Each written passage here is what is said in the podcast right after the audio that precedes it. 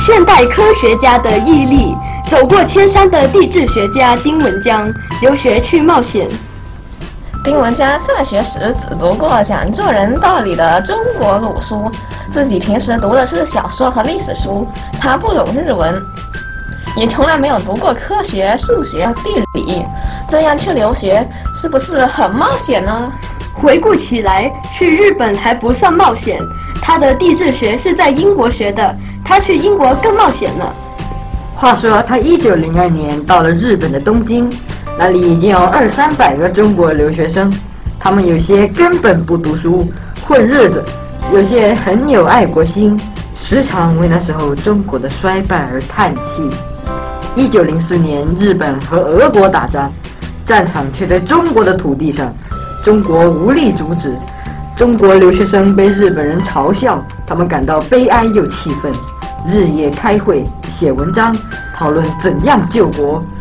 丁文江也参加，结果他在日本大发议论的时间多，读书的时间少。就在这个时候，丁文江的朋友收到一封来自英国的信，说：“你们不要空发议论了，英国生活变异，中国学生不多，不如来英国实实在在的读一门学问吧。”丁文江和朋友想想也对，没有实际知识怎么救国呢？于是计划一起去英国。当时他们都不怎么懂英文，钱也不够，亦不知道英国是不是真的便宜。总之，他们临时请人补习英文两三个月，也没有仔细算过够不够钱，家里能不能供给，就买了去英国的船票。光是船票费用，他们已经大失预算。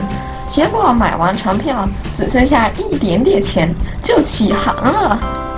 从日本去英国，沿途经过中国人聚集的马来西亚城市槟城，提倡中国改革失败的康有为正住在那里。丁文江和朋友于是慕名去探访。康有为见到年轻人，知道他们没有钱，就送了他们一点钱。如果没有这点钱，他们到达英国后连车票都买不起。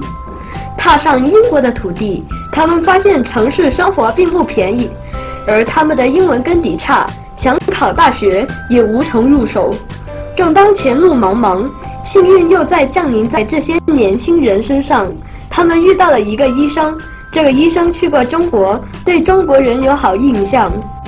他劝两个年轻人从中学读起，并且把他们带到自己的家乡——伦敦东面一个乡村小镇，那里既有医生的亲友，方便照顾，费用又便宜。